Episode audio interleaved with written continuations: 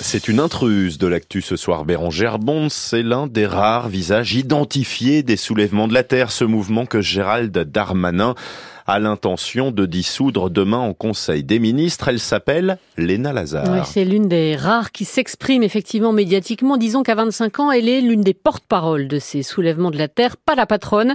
Euh, ne cherchez pas, c'est un mouvement sans patron que le ministre de l'Intérieur cherche à dissoudre.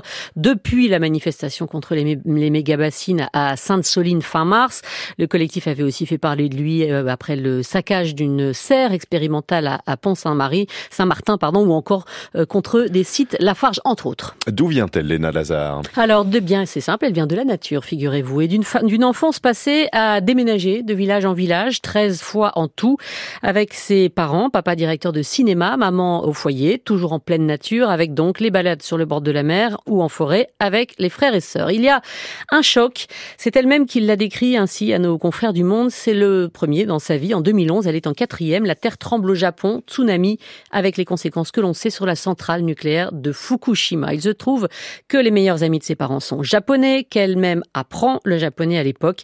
Elle lit tout sur cette catastrophe et s'interroge sur l'État, considérant que le gouvernement fait passer désormais l'économie avant le bien-être du vivant. Désobéissance civile qu'elle incarne aujourd'hui, elle s'y met quand? Alors, il y a cinq ans, en 2018, le premier mouvement qu'elle fonde s'appelle d'ailleurs Désobéissance écolo. Elle a 18 ans.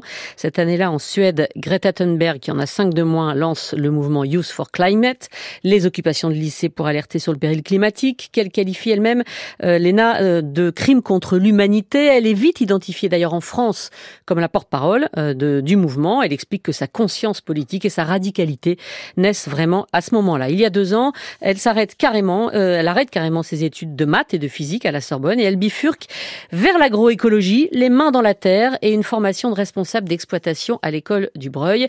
Un mouvement paysan entre alors dans la si on peut dire, avec ces soulèvements de la terre qui se créent et dans lesquels elle s'engage également. C'est ce qu'elle a expliqué il y a quelques jours dans l'émission Quotidien sur TMC. Bah, les soulèvements de la terre, c'est une dynamique qui s'est créée il y a deux ans. Euh, et euh, c'est un mouvement contre l'agro-industrie et l'artificialisation des terres qui est porté euh, par plus d'une centaine d'organisations.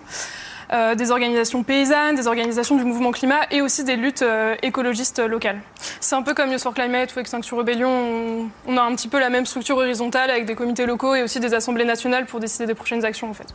Côté idéologie, euh, Bérangère, où est-ce qu'on peut la situer, elle ou les autres membres du mouvement? Alors pour elle comme pour les autres de Youth for Climate et des soulèvements de la Terre, le combat passe clairement par une dénonciation du capitalisme et du productivisme. Pour autant, elle réfute catégoriquement toute classification, vous allez l'entendre, à l'ultra-gauche. Contrairement à ce que veut dire le gouvernement, on n'est pas un groupuscule d'ultra-gauche, euh, on n'est pas des éco-terroristes en fait, on représente une part large de la société.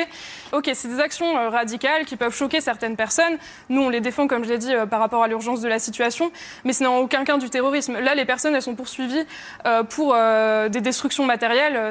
Juridiquement, c'est pas quelque chose qui est qualifié comme un crime. Mais c'est vrai que c'est, comme je disais pour la méga bassine légale, c'est aussi intéressant de voir que les lois sont régulièrement aussi outrepassé par les grands pollueurs et que comme on l'a vu aussi euh, bah, dans le cadre des grands procès euh, pour des actions écocidaires, malheureusement, euh, on, a du mal à les sanctionner. En fait, on a du mal à faire en sorte que ces grandes entreprises polluantes changent. Voilà, alors ceux qui la connaissent la décrivent aussi comme hyperactive, prêtant main forte à tous les combats locaux, allant de site en site, de Notre-Dame-des-Landes à Sainte-Soline, tout en préparant son installation paysanne en grande culture, comme le dit son profil Twitter. Elle-même reconnaît une éco-anxiété et plusieurs burn-out, après lesquels elle remonte toujours sur le cheval, poussée d'ailleurs par une petite sœur, ancienne gilet jaune, qui lui rappelle régulièrement qu'elle ne doit pas mollir. Léna Lazare, votre intruse de l'actu ce soir, Bérangère Bonte.